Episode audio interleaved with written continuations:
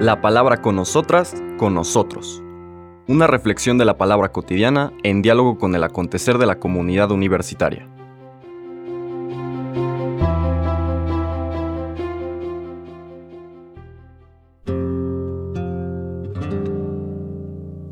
Hola, buenos días.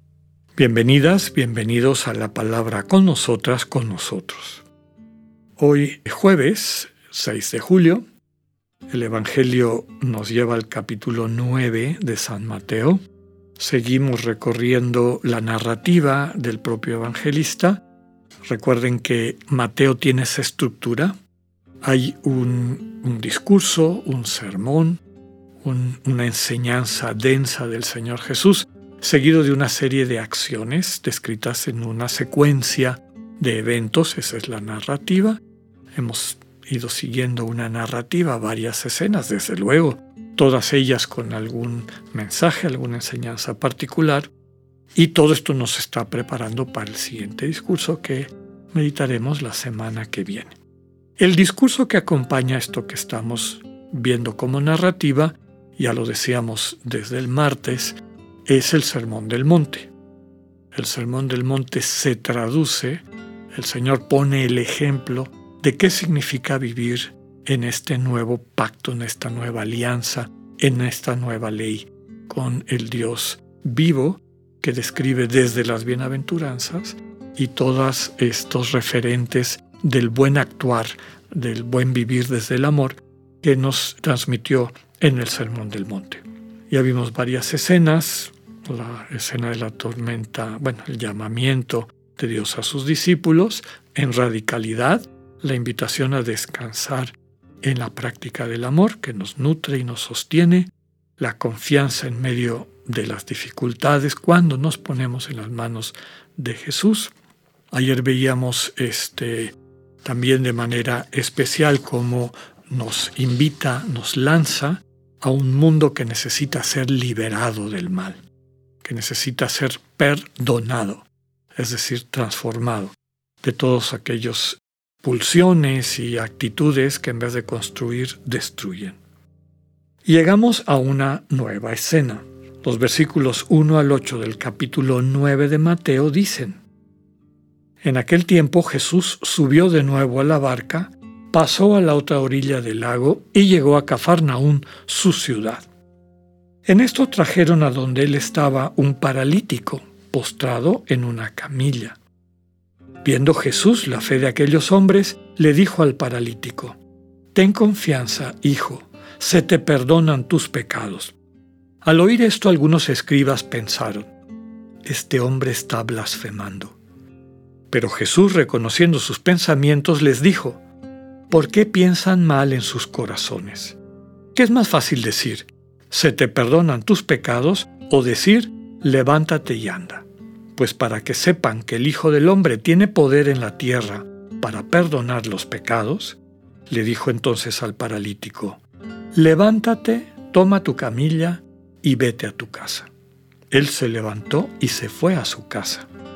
Al ver esto, la gente se llenó de temor y glorificó a Dios, que había dado tanto poder a los hombres. Palabra del Señor. Este es uno de los primeros evangelios en la propuesta cronológica, digamos, la catequesis del Evangelio de Marcos. En Marcos, no me acuerdo si está en el capítulo 2 o algo así del Evangelio, junto con la expulsión del espíritu impuro, del endemoniado, en la sinagoga, ¿no? que es el primer milagro. Marcos pone esta secuencia de actividades de liberación de Jesús en medio del mundo. Cura liberando a los endemoniados, cura a distintos tipos de enfermos, leprosos, finalmente sana también a la suegra de Pedro, en fin, hay una secuencia de acciones y entre ellas está la curación de este paralítico, que recordarán que Marcos lo relata con más detalles, dice que al no poder entrar, quitan el techo, que era seguramente un techo de paja o algo así, y descuelgan a este enfermo. Nuevamente Mateo reduce al mínimo el relato y focaliza en la persona de Jesús y el mensaje que quiere transmitir o que él percibe en esta acción propia del Señor Jesús. Básicamente es esta iniciativa que el Señor toma de perdonarles sus pecados. Ya hemos dicho en varias ocasiones el sentido profundo del término de perdón a través de una gracia, de un regalo, de una donación de sí, que es el sentido etimológico del sustantivo y del verbo, perdón y perdonar, a través de un don, sanar. Y eso es lo que está haciendo el Señor a este eh, paralítico. Digamos que las dos acciones de Dios están vinculadas. Hacer que se levante quien no se puede mover, y esto porque se le han perdonado los pecados. Desde luego que también tiene una representación, una proyección podríamos decir simbólica, poética, metafórica. La mayor parte de nosotros nos encontramos así, igual que ayer describió a los endemoniados como incapaces de vivir entre las personas, dedicados a causar daño, a hacer mal, y como la presencia, la persona, la voluntad, el querer de el Señor Jesús los libera y los restituye a su dignidad, Ahora vemos cómo el perdón del Señor es lo que permite que quien estaba paralítico, quien estaba incapaz de asumir su rol en la comunidad, lo pueda recibir, lo pueda desarrollar. También, tanto Marcos como Mateo, en la manera como lo está presentando ahorita, quieren subrayar la diferencia de actitudes entre lo que podríamos llamar la élite religioso o socio-religiosa de la época, que fundamentaba sus privilegios en sentirse elegida por Dios. Y desde luego, si ellos y ellas estaban elegidos, quería decir que había otras personas que estaban rechazadas por Dios. Y que a alguien se le permitiera, llamémoslo así, brincándose toda esta contabilidad de méritos, llegar a una situación de perdón, es decir, de cercanía con Dios, un Dios que se le dona a esa persona para levantarla de su parálisis, les parece escandaloso. ¿no? ¿Cómo que, a ver, espérate tantito, ¿quién te dijo que eso, que eso lo puedes hacer? Eso solo lo puede hacer Dios. Claro, cuando dicen Dios y lo subrayan con esa fuerza, no solo aquí, sino a lo largo de todo el Evangelio, es porque se sienten los intermediarios de Dios. ellos son los que juzgan y dicen qué es lo que Dios dice. Y dictaminan, clasifican, ponen a la gente de acuerdo a lo que a ellos les parece y les favorece desde su propia manera de entender el mundo y ubicarse en él, y lo hacen a nombre de Dios. Y el Señor Jesús lo que viene a decirnos es que el dinamismo del Dios vivo es de perdón.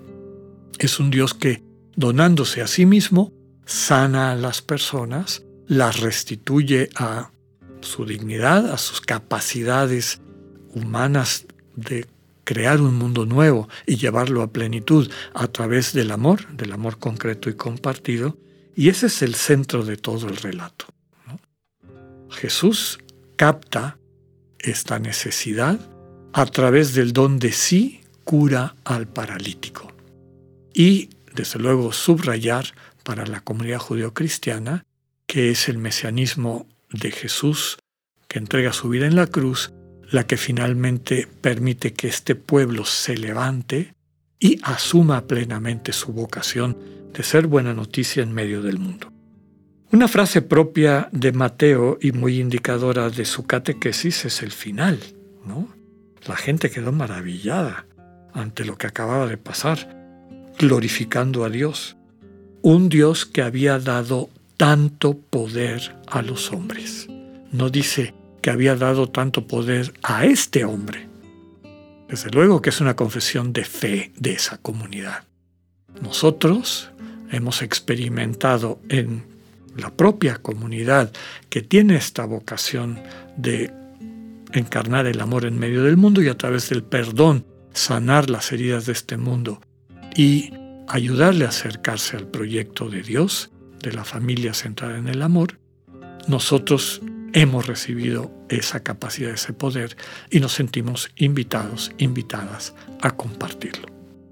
Que podamos experimentar y concretar en nuestra cotidianidad esta parte fundamental de nuestra vocación como cristianas y cristianos. Que tengan un buen día, Dios con ustedes.